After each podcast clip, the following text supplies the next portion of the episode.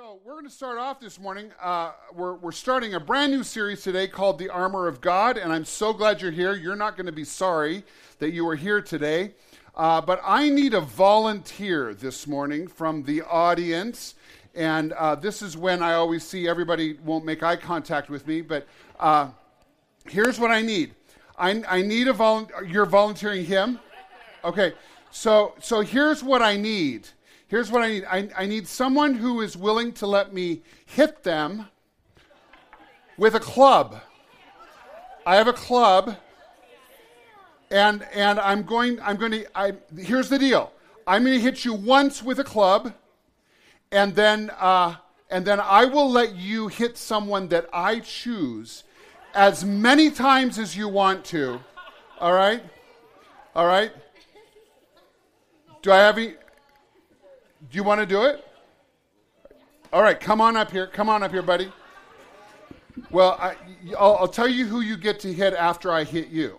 Okay, so tell everybody who you are. My name is Jared Weiss. This is Jared. All right, and uh, and Jared, what year are you in school? I'm a freshman. Freshman, and where do you go to school? Manhattan Christian. Man, all right. All. So uh, you're not going to tell your teachers that Pastor Russ beat you up in church, are you? No. Okay, so you're you're willing to sign a confidentiality agreement? I'm not signing anything. You're not but... signing anything. All right. Your mama has taught you well. You're a smart boy. Okay, so I'm going to hit you. Okay, and then you're going to get to hit anybody that I choose as many times. Are you okay with this? Okay, where would you like me to hit you? I don't care. You don't care? Bend over. That was his mama. I love you. Okay, you ready? Ready? Okay, here we go. Ready? I'm going to hit you hard. Well, come on, you're a child. Okay, you ready? No, no, not me, not me. Okay, uh, go ahead. Uh, here's who you get to hit as many times as you would like. Come on in, Mr. Brian Dugan. This isn't fair. All right, Jared, go for it. I want you to hit him as hard as you can. Really? Yes, hit him. As hard as you can. Yeah. Did that hurt, Brian? No. All right. Hit him again. Hit him somewhere else. Nice. Where are you going to hit him now? Come on. Did that hurt? Hit him in the face. Hit him in the face. Give him a real whack in the face. Nice. How about the shins? Good. Hurt yet, Brian? No. All right. Is there anywhere, Brian, that you are vulnerable to injury? Don't hit him. Don't hit him. Brian, why are you not guarded in the back? Because I need somebody else to guard my back. You need somebody else to guard your back. And that's what we're going to be talking about today when we talk about the armor of God. Would you give these two a big hand this morning? Thanks, guys. Really appreciate Brian dressing up in his armor today. Uh, he is a super freak, let me tell you. He, he does that for entertainment. I want to ask you a question this morning. How many of you feel like you've taken a beating by life? How many of you would just say, Life has beat you up? All right?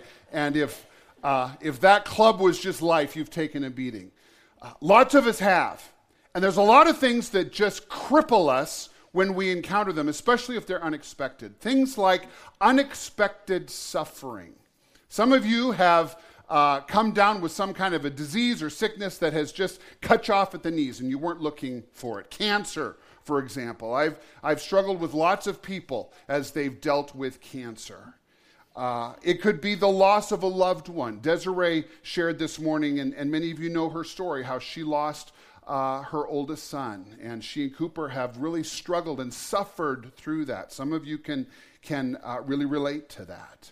Uh, or, or an unexpected divorce or the rejection of somebody you knew, you know can bring you deep suffering and you feel like you've been beat up. Uh, some of us take a beating from shame. And maybe you can relate to that, and you just struggle with shame constantly. It could be something that you've done that you're deeply ashamed of, and if anybody else found out about it, you would just die.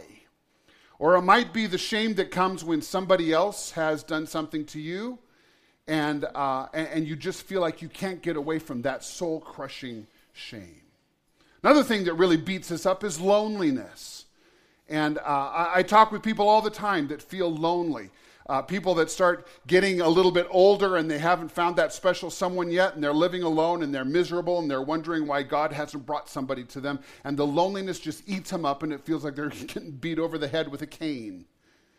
Uh, loneliness can even be worse when it's uh, somebody you're married to and you feel like you're just roommates and you're just sharing a house and you're so lonely and it, it just feels like life beats you up. Some of us feel like we've taken a beating with spiritual dryness. I've had lots of conversations with people who say, you know, I pray, I read my Bible, I, I, am doing all the things that I know I should do, and, and I just can't hear God talking back to me. I just feel spiritually empty. And, and it's like you get clubbed in the knees and you're just crippled. That kind of spiritual dryness can really, really beat us up. And I don't know what it is for you. It could be temptation, it could be addiction, it could be rage that just boils inside of you. All these kinds of things can just beat us up in life. And the problem is, if we're not well protected, like Brian mentioned, if we don't have somebody that's got our back, we can be literally crippled by the attacks that come in our life suffering or shame or temptation, spiritual dryness, loneliness, all of these things can cripple us if we're not well protected. And so today, as we start this series on the armor of God, uh, I'm really excited to help you understand how you can stand firm in the face of all of these things that attack us. And today we're going to take a look at the spiritual realm, and that's the title of today's message. And here's what we're going to learn. If you want to write this down, if you're taking notes, here's the first thing you want to write down. Here's what we're going to learn today. You can stand firm when you know your enemy. You can stand firm when you know your enemy. And I'm going to share three things with you today. I'm going to share with you who your enemy is. I'm going to share with you what his tactic is, and I'm going to share with you why you don't have to be afraid of your enemy. Those three things. So if you've got your Bibles with you this morning, would you turn with me to Ephesians chapter 6? And uh, we're going to camp out in Ephesians chapter 6 for the duration of this message series. And uh, we're just going to unpack uh, pretty much line by line each week uh, this whole section on the armor of God. And today we're going to start reading in verse 10 of Ephesians chapter 6. If you don't have a Bible with you, you can feel free to grab one back there at the Welcome Center if you want, or you can use a, an electronic device, lots of ways to read along, or even on the Connect Church app, you can click on, them, on the verses and it'll take you right into Bible software. Here's what we read, starting in Ephesians 6, verse 10. Paul the Apostle is writing and he says this a final word. He's wrapping up this message. He says, A final word be strong in the Lord and in his mighty power. Let me just ask you this morning how many of you feel strong this morning? You just really feel strong. All right. All five of you, glad you're here. That's awesome.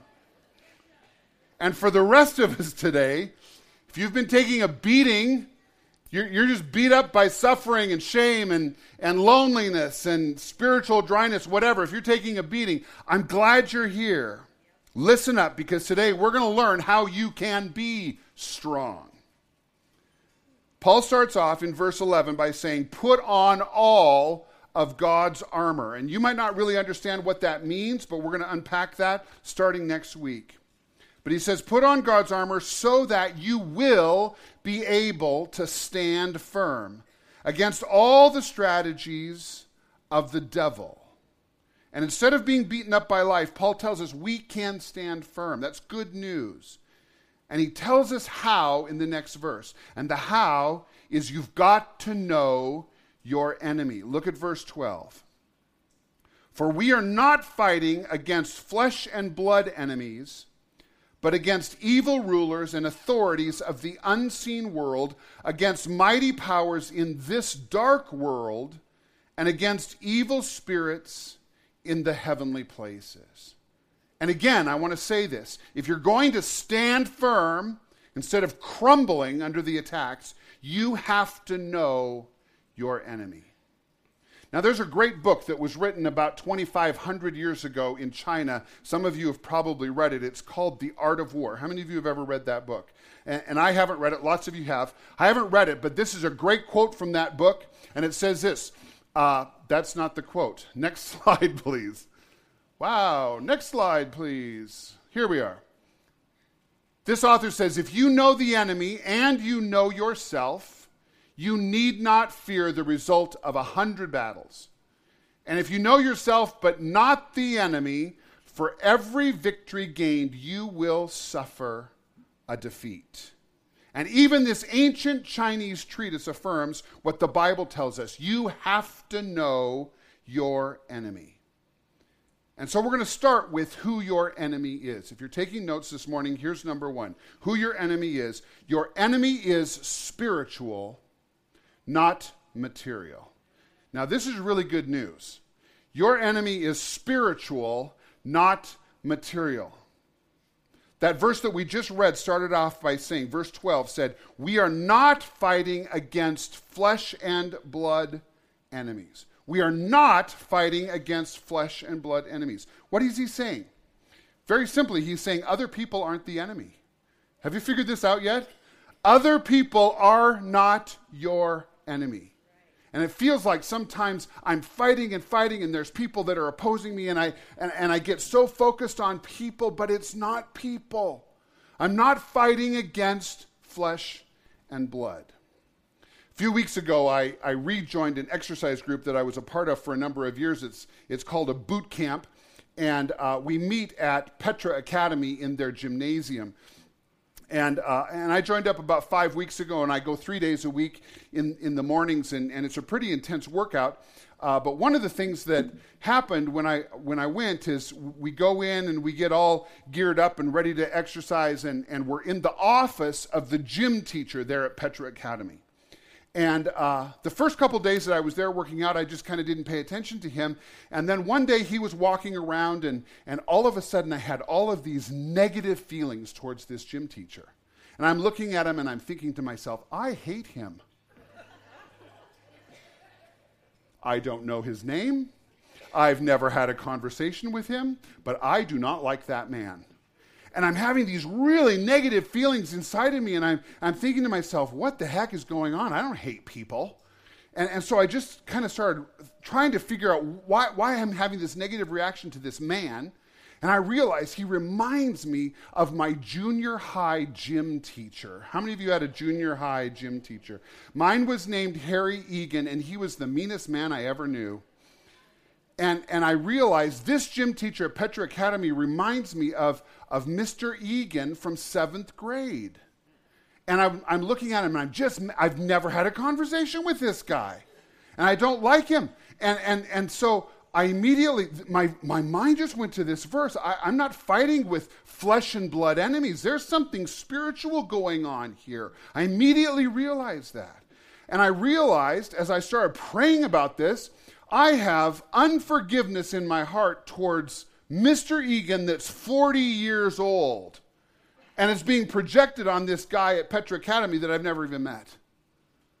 And as soon as I realize I, I, don't have a problem with this guy, my, my struggle isn't with flesh and blood. My struggle is with a spiritual enemy that would like to cripple me with bitterness and hatred towards somebody that hurt me 40 flippin' years ago.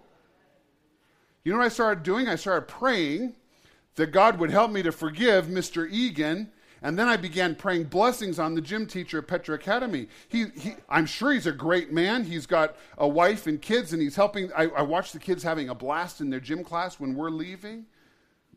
The enemy is spiritual, not material. And it's so important that we get that. The enemy isn't flesh and blood.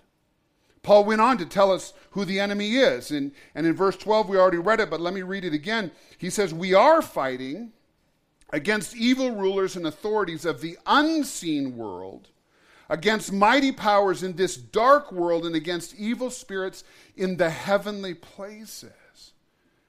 And I think we just need to make a list from this verse. And if you're taking notes, would you write these things down? This is what he says. These are Paul's words in Ephesians 6.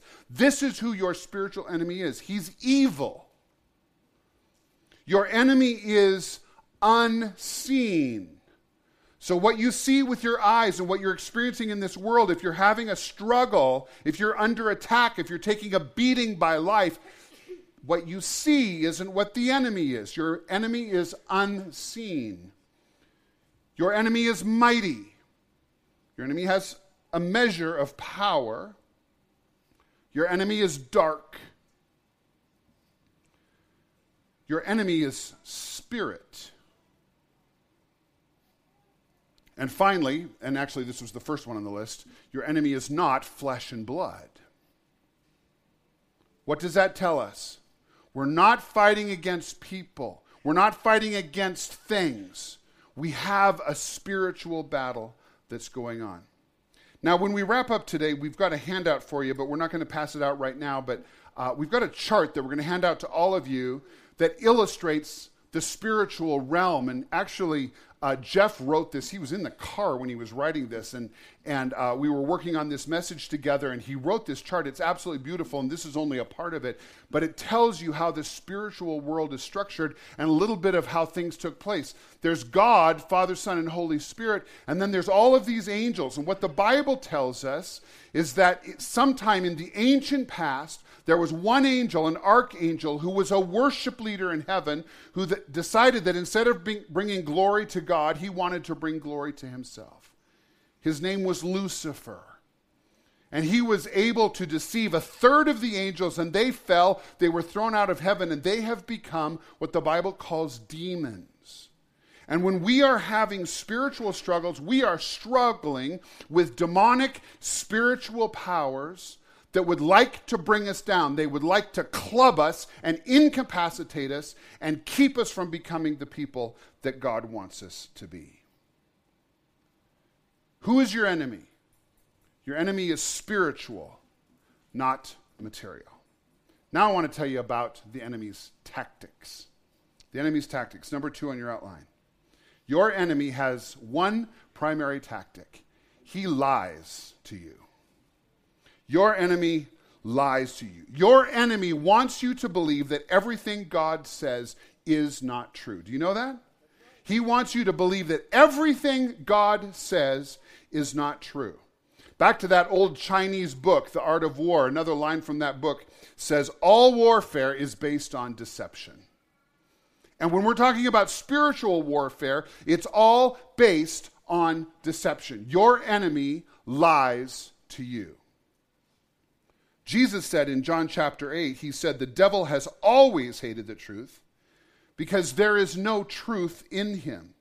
When he lies, it is consistent with his character, for he is a liar and the father of lies. There's a movie that I've never seen. It's called The Usual Suspects, and, and I don't know that I can recommend it. I haven't ever seen it. But there's a great line in that movie by actor Kevin Spacey, and he says this The greatest trick the devil ever pulled was convincing the world that he doesn't exist. The greatest trick the devil ever pulled was convincing the world that he doesn't exist. And I really believe that's absolutely true. The devil has convinced the world that he doesn't exist, and he does it in lots of ways. One of the best ways he does is, is making us believe that he's just a cartoon character. We see the devil illustrated in a million ways. We see him on Saturday Night Live in, in a caricature. We see him in Halloween costumes. We see the devil just mocked and, and ridiculed, and we think of him as some sort of a fairy tale, kind of on the same Uh, on, on, the same plane as Santa Claus or the, or the Tooth Fairy. The devil's just this fictional character. The devil lies. And the greatest trick he ever pulled was convincing the world that he doesn't exist. And you know what? The di- devil doesn't mind being the butt of jokes because the end result is that people have become convinced that he doesn't even exist. And if that's you today, the problem is you don't recognize the enemy because you don't know him. He has lied to you, he has deceived you. And you know, else, you know how else he, he lies to us? He lies through those, those crippling attacks that we feel in our lives. When you're suffering, the devil wants you to believe that God doesn't see you. When you feel shame, The devil wants you to believe that God doesn't love you. When you feel lonely, the devil wants you to believe that God has left you. When you feel spiritually dry, the devil wants you to believe that God doesn't hear you. And listen, every one of those things are lies. The truth is this God does see you when you suffer. In fact, the Bible tells us that God suffers along with us. Jesus suffered in our place. Jesus understands every pain you go through, and he suffers right alongside you. That's the truth. The truth is that God does love you. And the shame that you feel, Jesus took, took it to the cross. And he nailed shame to the cross so that we could be relieved of everything we've ever been ashamed of. The truth is, God hasn't left you. You may not be able to hear him, you may not be able to see him, but he hasn't left you. In, in fact, the Bible says he has engraved your name on the palm of his hand. That's how much God loves you. And when the enemy is telling you that God doesn't hear your prayers, that's a lie. And the truth is, He does hear you. And sometimes, those of us that have walked through those spiritual dry times, we can look back on those experiences down the road and realize that those are the times when we have experienced the most spiritual growth. But we just have to push through. And what I'm saying today is that whenever suffering and shame and loneliness and spiritual dryness or temptation or addiction or rage or any of these other things come along, quite often we come under spiritual attack and it's all based on deception. The devil wants you to believe that everything God says is not true and it's a lie. So I want to encourage you this morning don't believe the lies of your enemy. Do not believe the lies of your enemy.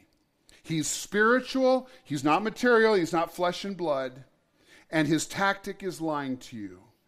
And now I want to wrap up today by sharing with you why you don't have to be afraid of this enemy. Turn to your neighbor and say, Don't be afraid. Here's why you don't have to be afraid it's this your enemy has been defeated by warrior God.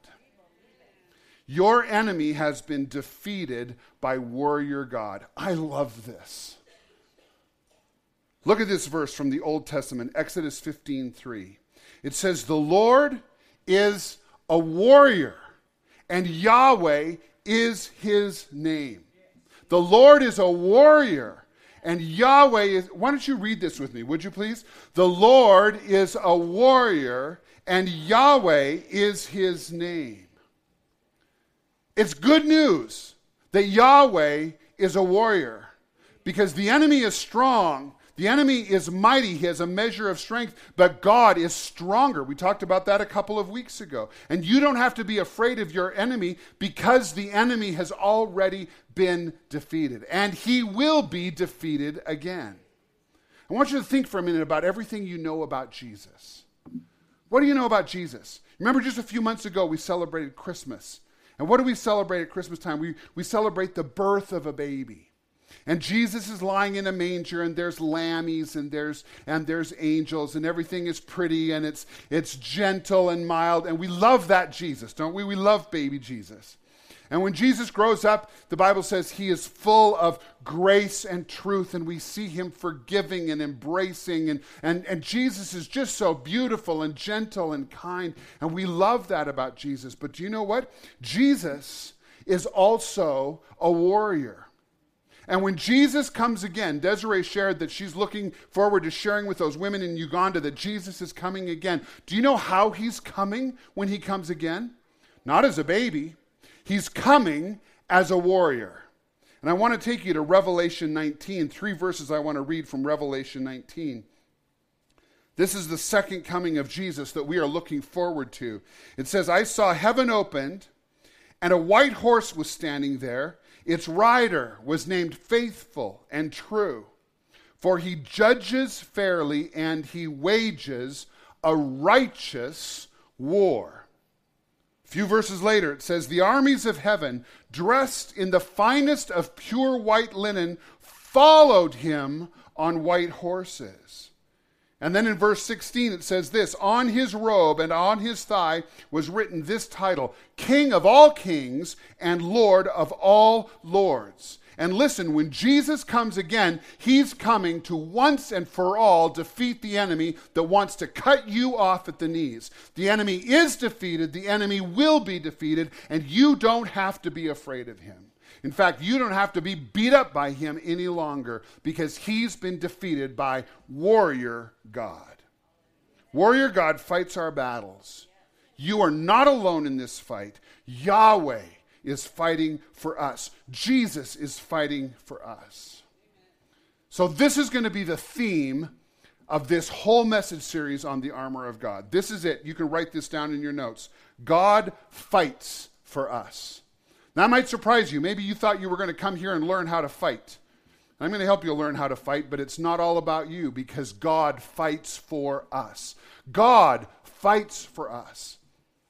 And you don't have to be afraid any longer. You don't have to be overwhelmed. You don't have to be victimized. You don't have to be defeated because God fights for us.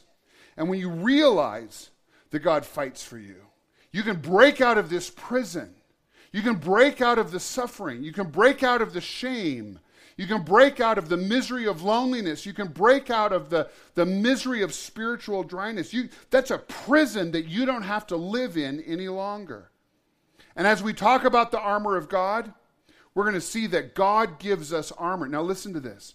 I'm going to start unpacking this next week. God gives us armor that He Himself wears. Did you know that? When we start talking about when we start talking about the belt of truth and the helmet of salvation and the breastplate of righteousness, this is armor that God wears. And this is armor that He gives us to wear, but He's in the battle with us.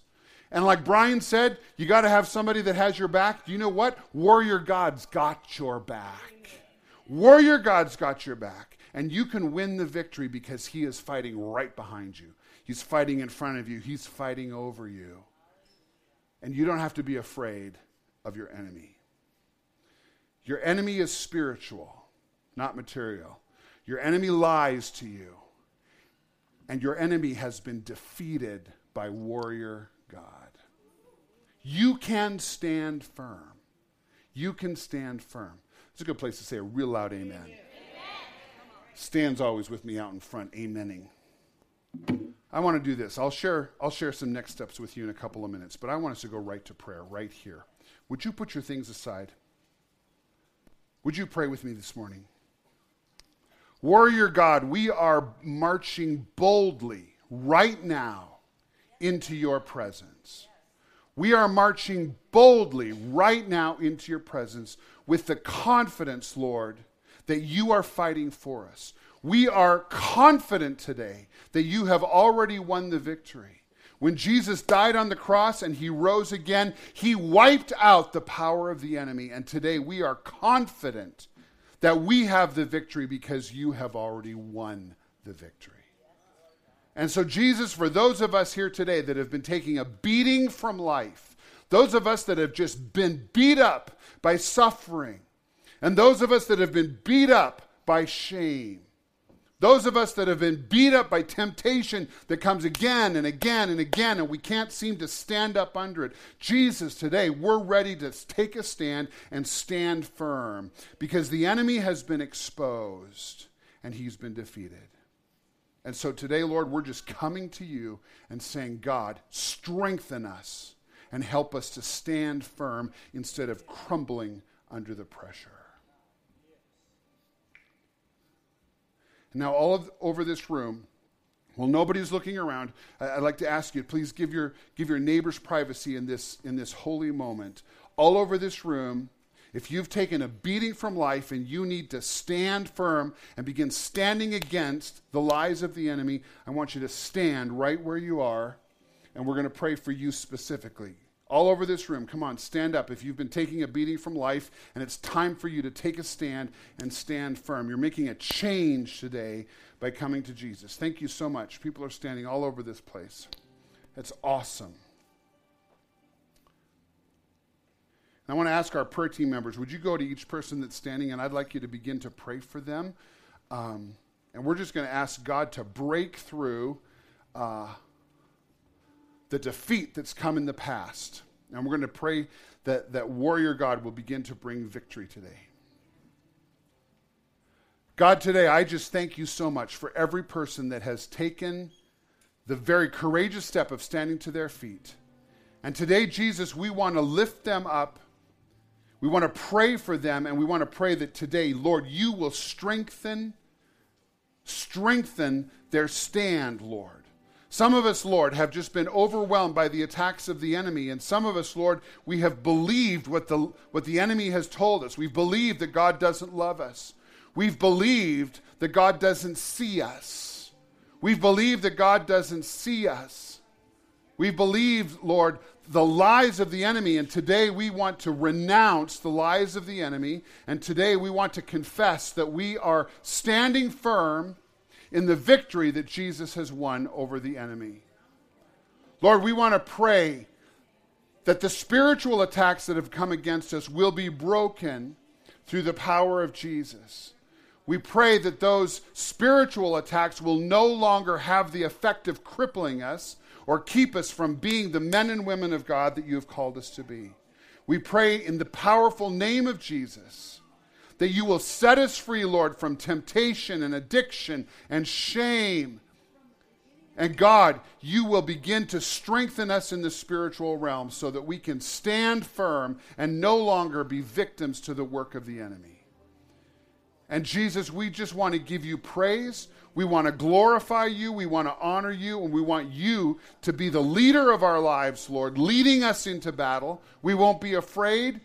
We won't be overcome. We won't be defeated because, warrior God, you are fighting for us. And we thank you, God, in the strong name of Jesus. In the strong name of Jesus. Amen. Would you all stand with us now? Everybody in this room stand. Lord Jesus, I am so grateful. Yes, Lord, we are. Jesus, I am so grateful that what you did on the cross was once and for all. Jesus, you didn't just come as a baby and do a bunch of good things. You came and you won the ultimate victory on the cross. You paid the penalty for our sin by dying as a righteous, perfect man. You paid the penalty for sin. And when you died, you didn't stay in that grave. Jesus, you rose again after you had completely defeated the enemy in hell. Jesus, we worship you today and we honor you today. And Jesus, we want you to lead us into the battle, Lord, not afraid and not defeated, but fully confident that you are going to strengthen us and we will stand firm. And we thank you, Jesus. In your name. Just before we wrap everything up this morning, we're going to celebrate communion together. Uh, here at Connect, we practice open communion, which means you don't have to be a member here to uh, worship with us and receive communion. So if you're a guest with us, we just invite you to take uh, the elements with us and, and, and worship in this way. I want to ask you all to take a, a, piece of bread and take the cup and hang on to them until everyone's been served, and then, uh, and then we'll all partake together, all right? So let's all stand together, would you? Stan, would, would you join me up here, please? Stan Dykstra is one of our elders. And uh, he just had an encouraging word that he shared with me, and I asked him to share it with all of you. If you're under attack, the enemy sees you as worth attacking. You are in graduate school, and graduation day is coming. Did you get that? If you're under attack, the enemy believes you are worth attacking, which is a compliment to you. And you're in graduate school, but graduation day is coming. So let's push through, friends. Let's stand firm and let's wear the armor that God Himself wears and fight the battle with confidence. You don't have to be afraid of your enemy. He's running scared of you, is what the truth is. Let's pray. Jesus, we hold in our hands this broken bread that takes us back 2,000 years to that Last Supper you shared with your disciples when you broke the bread and you gave it to your disciples and you said, Take this and eat it. This is my broken body. Jesus, I am so confident today that when your body was broken, you won the victory for every one of us. The enemy is defeated because of your broken body. And so, Jesus, as we eat this bread, we're not just remembering you, but we are taking your victory on into our own lives. We, we are inviting your victory to become our victory. And so, Jesus, as we eat this bread, we ask you to bless it, and we invite your presence to fill us as we eat. Let's, let's eat together. And Jesus, you took the cup and you shared it with your disciples, and you said, This is the blood of the new covenant. The new covenant is no longer are we failures. No longer are we unworthy. No longer are we under God's judgment. We are under God's favor. We walk in the victory that Jesus you won. And this, this cup represents all of those things. And Jesus, today, as we drink, we remember you, we worship you, and we invite your victorious presence into our lives. Let's drink together. Thank you, Lord. Thank you, Lord. Let me give you some next steps and then we'll get out of here. Next steps. Uh, I want to encourage you this week if you want to take the next step in standing firm in the spiritual realm, you got to learn about the spiritual realm. There's lots to learn. I, I couldn't begin to unpack everything today. I'm just scratching the surface. But we've got some people that are going to pass out uh, this sheet that Jeff made for you. Uh, so go ahead and get those out, those of you that have them. Um, and we want everybody to have one of these. They're printed on nice cardstock, so you can put it up where you can look at it. There's scripture verses all through this thing. Uh, great source for doing some Bible study about what the spiritual realm is. We've hole punched it for those of you that are using notebooks. You can fold it and tuck that into your Connect Church uh, binder, and that'll be great. But learn about the spiritual realm. There's lots to learn. And then number two, number two is this flex your muscles. Okay? Turn to your neighbor and do this. Mm. okay? Flex your muscles. And I'm not talking about physical muscles. Okay? Because your enemy is spiritual, not, not material, right? So you got to get strong in the spirit and start flex. Don't give in to everything the enemy throws at you. Don't give in to that suffering. Don't give in to the loneliness. Don't give in to temptation. Start flexing your muscles and stand firm against the enemy. All right? And then number three, come back next week. We're going to talk about the belt of truth. And let me tell you something it's not what you think it is. Okay? So you won't want to miss next week when we talk about the belt of truth. I think you're going to be surprised and you're going to walk out of here really excited to put on the belt of truth. So I hope you'll be here next week.